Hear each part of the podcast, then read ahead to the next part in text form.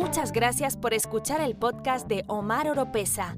No se olviden de seguir a Omar Oropesa en las redes sociales, escuchar su música en las plataformas digitales y ver sus videos en YouTube.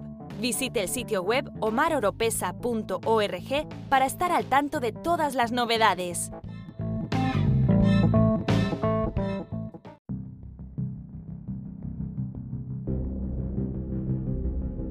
Hola familia, soy Omar Oropesa y saludos desde mi búnker bajo tierra en un lugar desconocido.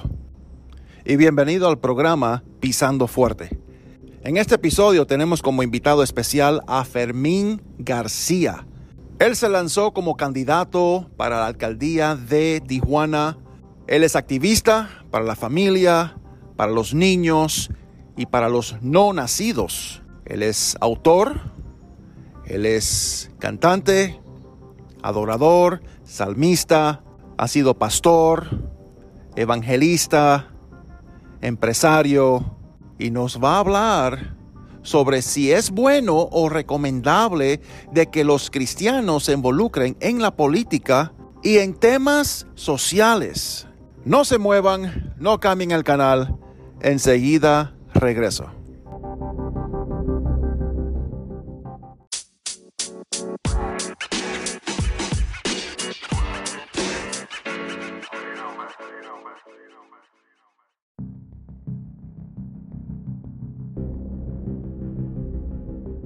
¿Quién es Fermín?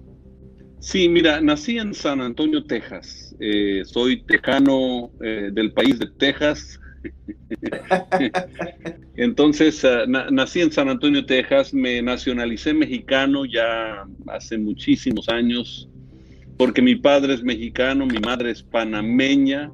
Mm. Mis abuelos eh, del lado materno, mi abuelo era español y mi abuela italiana de Sicilia los dos criados en La Habana, Cuba. ¡Wow! Eso, eso, no sabía yo. Sí, por eso usualmente no, no canto himno nacional porque ofendo a parte de la familia, ¿no? Tengo de todos lados. Eh, mi padre wow. fue misionero. Eh, vivimos en El Salvador, en Nicaragua, hmm. en la Ciudad de México, donde, donde la organización con la cual él militaba eh, lo enviaba, él, le tocó estar en, en, muchos lugares. Entonces, prácticamente me tocó vivir en una distinta ciudad cada cuatro años, por muchos oh, wow. años, hasta, hasta que yo empecé la universidad y estudié la universidad en Estados Unidos, en Arizona. Ya, ya me tocó, entonces ya, ya empezó a tomar mi vida una independencia de eso, pero previo a eso, casi cada cuatro años, tres años, estábamos en un nuevo lugar eh, levantando iglesia, lo que hacía mi padre, y de ahí hacía todas sus campañas evangelísticas. Entonces, siempre estuve involucrado en el ministerio en algún, de alguna manera. Eh, ¿Usted también ha escrito libros? Así es. Eh, he escrito varios libros en, en, uh, en, en cuanto a teología o, o bíblicos. he escrito La verdadera adoración, eh, que fue publicado con Editorial Vida he escrito una, una, una, historia de amistad y reconciliación que es, eh, es la historia de, de, Pablo escribiéndole a Filemón eh, sobre, eh, sobre uno de los esclavos que tenía Filemón que se le había escapado. Lo, lo, hice más en historia que, que, que nada. También usted habla mucho sobre el liderazgo ¿no? Así, así es. Tengo, tengo muchos uh, certificados eh, de, de, liderazgo de John Maxwell y de muchos John otros. Maxwell. Correcto. Sí, de, eh, tomé, tomé cursos de liderazgo en MIT, en la universidad. Eh, he tomado varios, varias certificaciones, entonces uh, me ha encantado mucho sobre liderazgo. Por eso el, el, por eso el libro, por ende, ¿no? Eh, poder aplicar los principios eh, que yo tengo para, para, para, que otros también puedan crecer, ¿no? Eh, porque alguien me los dio a mí, no, no, no me llegó por naturaleza. Entonces, por ende, nosotros debemos de entregarlo a otro también, ¿no? Es, es todo el conocimiento, ¿no? En el verdadero éxito, nada más cambio el, el, el, el concepto del éxito. El éxito para mucha gente es el destino y por eso mucha gente no logra éxito pero éxito no es un destino, es un proceso. El, éxito, el éxito no es el título que levanta la, la, persona y dice, mira el título logrado, éxito obtenido. El éxito fue cuando una madre soltera, por ejemplo, tiene que llegar de su casa, darle de comer a sus hijos, ayudarles con su tarea, limpiar la casa, limpiar eh, todo lo demás, acostarlos, pasar un rato con ellos, acostarlos a dormir y luego hacer su tarea para, para llegar a ese título. Ese es el éxito. El, el, el, título únicamente reconoce el éxito. Entonces quería cambiar el paradigma para que la gente diga, no, hemos tenido más éxito de lo que reconocemos, ¿no? Mm. Y, eso lo tomé realmente de, de, un pasaje en la Biblia que dice, este es el día que hizo el Señor, me gustaré y me alegraré en él. Así es. Entonces, uh, si aprendemos a disfrutar el momento, lograremos muchos ma mayores eh, logros o éxitos que llama la gente, ¿no? Eh, otra cosa es que hay muchas personas que no saben que, que usted canta, que usted es uno de los, de los primeros que, lanzó producción, como eh, la producción, ¿cómo se llama? Eh, Excelente es tu nombre. Excelente es tu nombre. Grandes son tus maravillas. Emilio Reyes, que. Emilio Reyes, cómo no. Que, yes.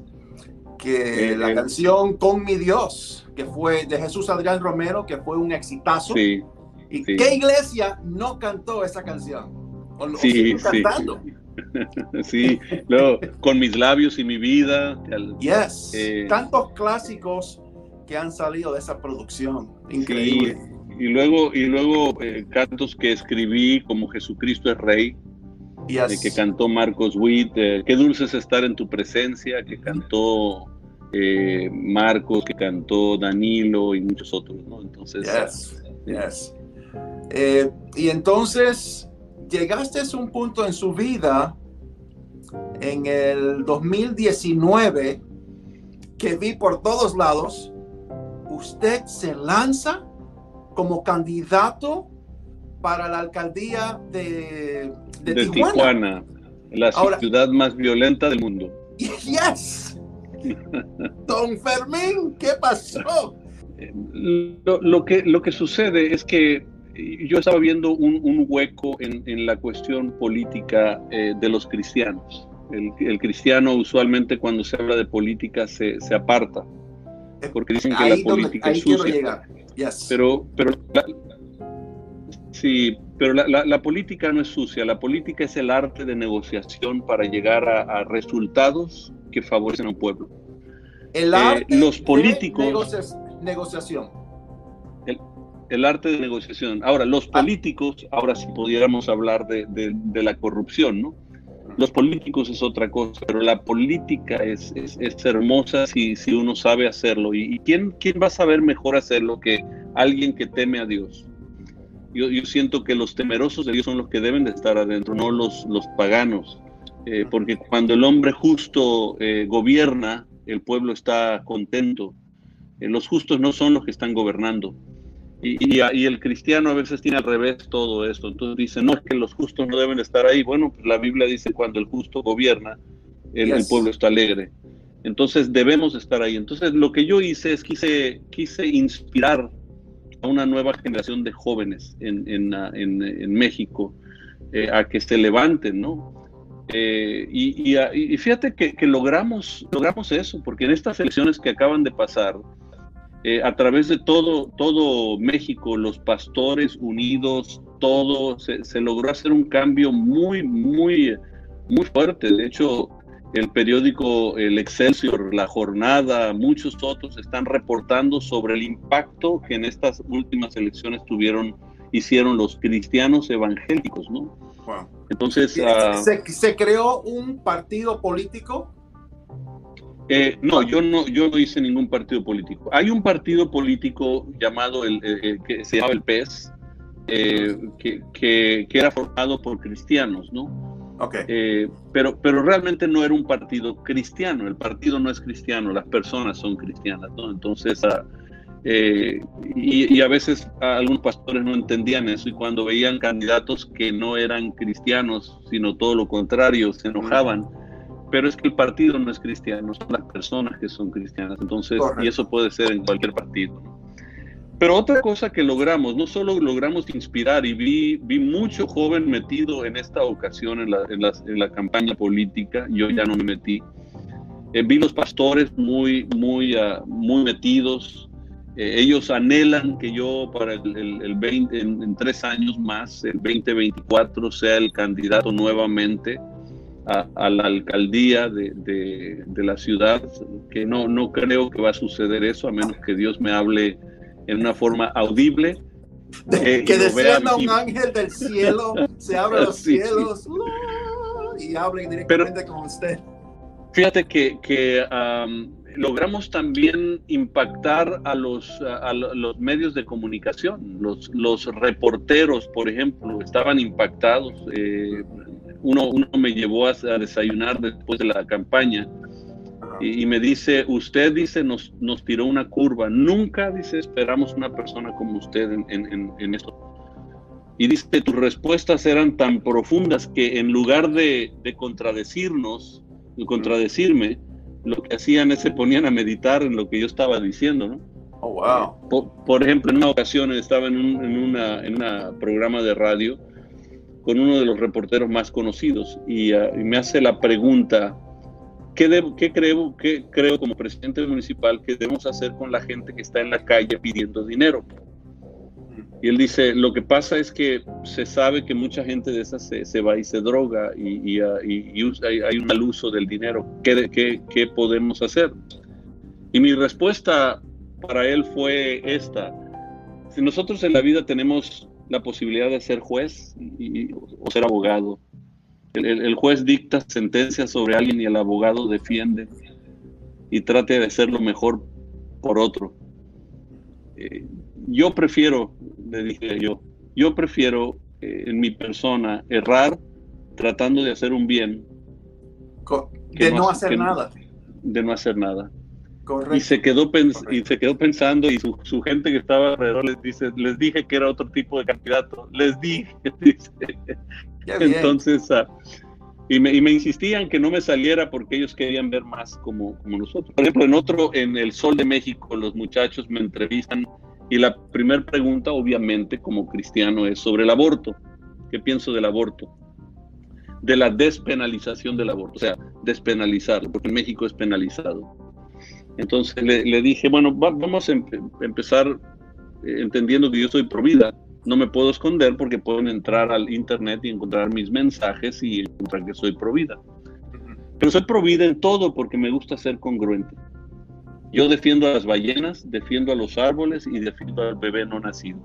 Correcto. Desde ese momento veo que los ojos de ellos se abren grandotes y, y nunca se esperaron esa respuesta. Y les digo, pero bueno, vamos a hablar de la despenalización o la penalización.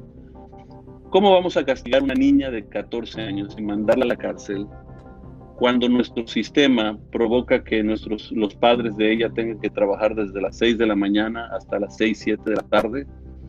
Y ella tiene que crecer con un tío, con una abuela o con el vecino y vive en la calle y de pronto se, se, se embaraza porque nuestro sistema está mal y de hecho el sistema educativo en México enseña a los niños a masturbarse desde los 8 años.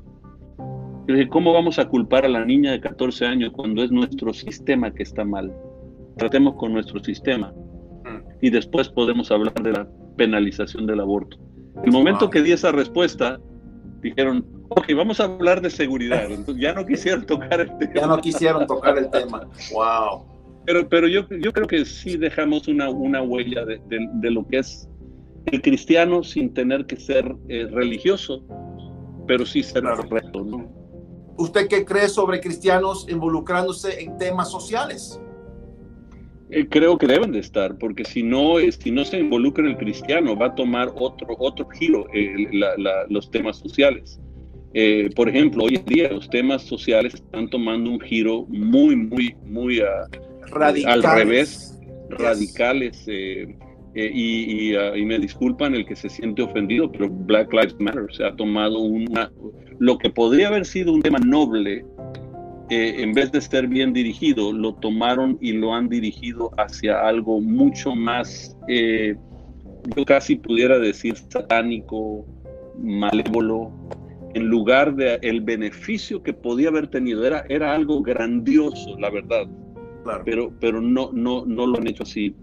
Martin Luther King es un gran ejemplo de tomar algo social. Fíjense, él, él, nunca, la gente de él nunca quebró ventanas, eh, nunca quemó carros, nunca mataron a personas, nunca tomaron ciudades como tomaron en Portland. entonces tú dices, bueno, algo cambió. lo que cambió es que ahora lo están liderando gente que no teme a Dios. El temeroso de Dios va, a liderar.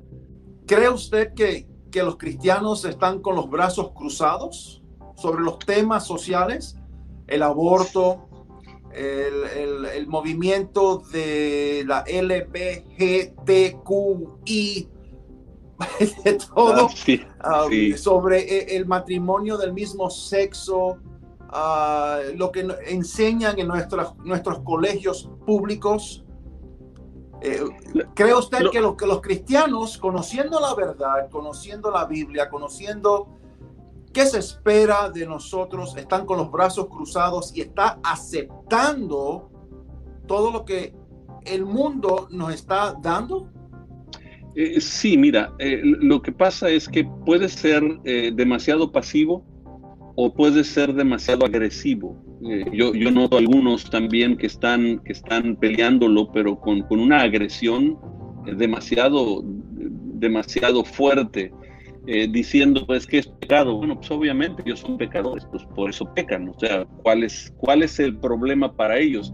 Y esto es lo que ellos no entienden. O sea, ¿cuál es el problema? Por eso dicen la frase amor es amor. Eh, y si Dios es amor, pues amor es amor. Entonces vamos a, amarnos, ¿no? Pero eh, no, no saben también pelearlo porque no saben los detalles detrás de esto, ¿no? Por ejemplo, yo, yo, yo, fui eh, consejero a varios candidatos ahora en, en estas elecciones en, México eh, y, y, me sentaba con una, una de ellas y le preguntaba, ¿conoces la agenda LGTB? O sea, ¿conoces la agenda? No, no, no el deseo de casarse. Yo no tengo problema con que se casen, que se casen, que hagan lo que quieran, es su, es su vida, son adultos. Es su vida, es su, su, eh, decisión. Pero conoces la agenda y ella me dice, agenda, no, no conozco la agenda. Bueno, la mayoría de los cristianos no conocen la agenda. La agenda es mucho más de que casarse. De hecho, si tú estudias los países que primeros, uh, primero uh, empezaron a abrirse al, al, tema de, de la, eh, del matrimonio igualitario, eh, como fue Finlandia y, y otros en, en, en Europa, eh, te vas a dar cuenta que la gente casi no se casa, el homosexual casi no se casa, porque el tema de ellos no es casarse, es mucho más profundo. Y hay, la mayoría de los cristianos están defendiendo el matrimonio cuando lo que ellos quieren realmente no es eso. Es algo más a fondo en, en, la agenda. Y hasta que no entendamos esto, no podemos levantar la voz. Y, y, si no levantamos la voz también y nos quedamos callados, pues hacemos lo mismo. Es, eh, una iglesia, miren, eh, los profetas en, en, el Antiguo Testamento no se quedaban callados ni con los reyes paganos. Ahora, muchos perdieron la, la, la cabeza y fueron decapitados. Sí, sí. otros los metieron en cisternas de, lodo hasta, el cuello. Eh, o sea, de, sin número, pero, pero tenían que levantarse a, dar, a dar la voz. Entonces alguien tiene que levantar la voz. Ahora, el, error que cometemos en el cristianismo es que decimos que el cristiano no se debe meter en, eso, en ese tipo de batalla. Bueno, cuando estaba mm, el tiempo de Moisés, Moisés está arriba en un monte orando, con sus manos en alto, y hay un joven abajo peleando. Eh, se requieren las dos cosas. La iglesia necesita abrir sus ojos a que hay, hay, hay unos que deben estar orando, no deben de estar abajo peleando, deben de estar con sus brazos en alto orando y clamando, pero hay otros que deben de estar peleando y esos que están peleando no están peleando la batalla correcta. Nuestra lucha no es contra carne y sangre. Sin embargo, tenemos que tener nuestros principios correctos, nuestros valores correctos y nuestra defensa correcta.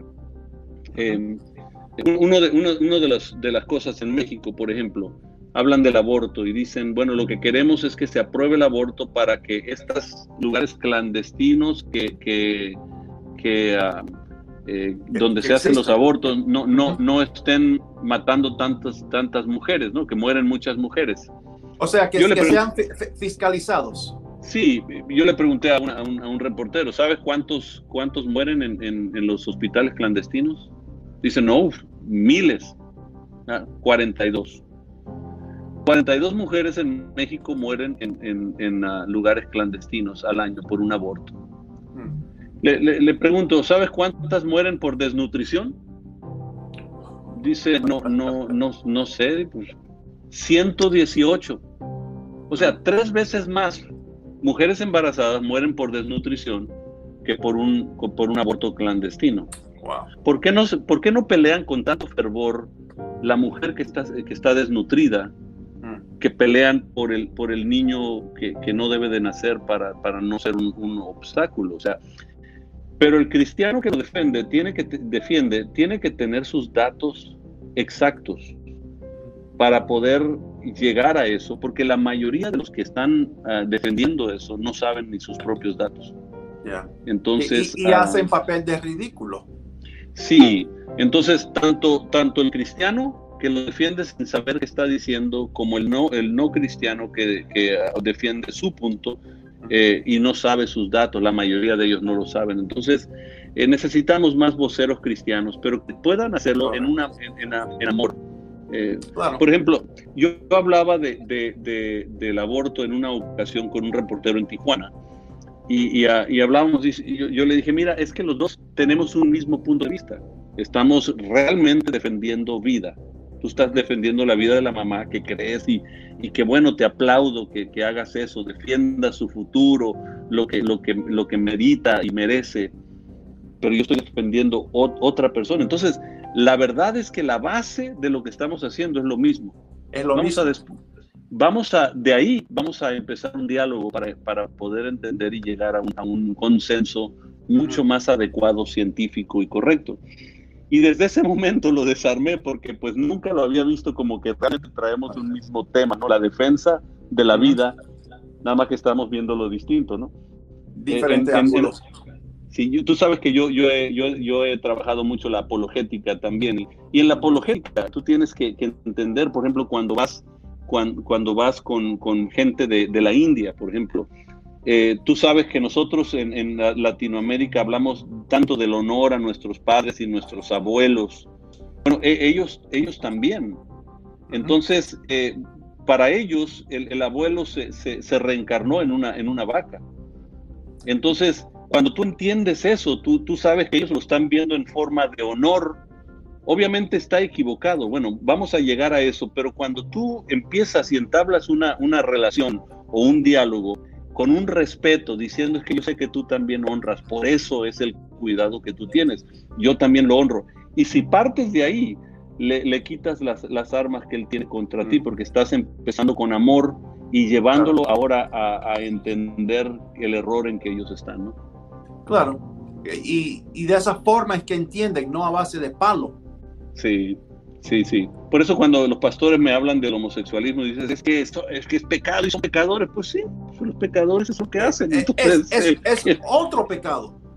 Es otro pecado dentro de tantos pecados que hay dentro de la iglesia y, que abunde dentro de la iglesia. Eh, eh, pecado es pecado, no hay niveles de pecado. Sí, eh, lo, hemos, lo hemos categorizado como algo mucho más alto que, que, las mentiritas blancas que decimos nosotros, ¿no? Pero nosotros estamos justificados. Correcto, correcto. Todos somos pecadores y estamos, somos redimidos. Y entonces, en conclusión, usted recomienda que más cristianos, más personas que viven una vida con, con, con valores, principios bíblicos, se involucren en la política para así de esa forma hacer una diferencia y poder ayudar en, los asuntos o temas sociales? Eh, bueno, yo creo que nos debemos involucrar en temas sociales a, y aparte, ¿no? Pero, pero sí, creo que los cristianos deben de estar más involucrados porque es la única manera que vamos a acabar la corrupción que está existiendo en el mundo entero. Hemos, hemos dejado esas posiciones a ellos a, los paganos, voy a usar ese, ese término con, con respeto a, todos los que estén escuchando, pero, pero, pero hasta que no tengamos gente con integridad, con temor de Dios, eh, no, no, vamos a poder cambiar nada. Entonces eh, yo, yo recomiendo especialmente a los jóvenes, yo, yo creo mucho en los jóvenes, en las siguientes generaciones, que se levanten. El tiempo de ustedes ha llegado y aquí estamos los viejos para ser mentores suyos. A, mí no me metas en su categoría. Pero así es. Ahora, para el votante, rapidito, el votante que es fiel a su partido político, un cristiano, cristiano que es fiel a su partido político, debe ser fiel a su partido político o ver los temas sociales eh, con un lente cristiano, un lente bíblico y ver, bueno, vamos a ver los partidos. Este partido dice esto, este partido dice lo otro. Uno debe ser neutro y, votar por el partido que se asimile más a Jesús, más a la Biblia. No debemos de ver partido, ¿eh? debemos de ver personas. llegar. Yes. Porque, porque recuerden, lo que, lo que está mal no, no es la política, es el político. Eh, lo que está mal no es el partido, sino el que hace el partido. Correcto. ahora, eh, eh, el, partido que, de, si ves como partido, ¿quién más se ha alejado? Bueno, el demócrata se ha alejado más, pero ¿por qué? Porque los cristianos empezaron a salir. Entonces, entre más se salen, si la luz se sale, ¿qué queda? Pura oscuridad. Entonces, ¿qué esperamos? Entonces, yo, yo aplaudo a aquellos eh, que son cristianos y que son demócratas y están, están adentro o que son cristianos o republicanos. Si no nos metemos, lo único que va a quedar es la oscuridad, las tinieblas y eso va a gobernar sobre, sobre, sobre el cristiano. Ahora, eh, déjame decirte, hay mucha, hay mucha gente que dice que, que, bueno, es que Cristo viene y estos son señales de los últimos tiempos. Sí, la maldad va a incrementar en los últimos tiempos, pero también la manifestación de los hijos de luz. Entonces yo, yo, estoy viendo a los hijos de luz esconderse porque tienen miedo ya que va, qué va a pasar, ven esto pronto, en lugar de manifestarse. ¿Dónde está la luz del mundo? Entonces no podemos escondernos, tenemos que levantarnos y ser luz en medio de las tinieblas. Y nuestra agenda no es la del elefante, dice Samuel Rodríguez, no es la del elefante, no es la del burrito, sino es la del cordero. Y ya. Así Pero paramos firmes. Así es. Estamos de acuerdo, Fermín. Estamos de acuerdo. Mil gracias por su tiempo, Fermín. Un fuerte abrazo. Me alegro mucho en verte y, realmente un honor, un honor esta entrevista. Un, un, honor para mí y, volver a, tener contacto contigo y, y recordarme que tan viejo soy. yes.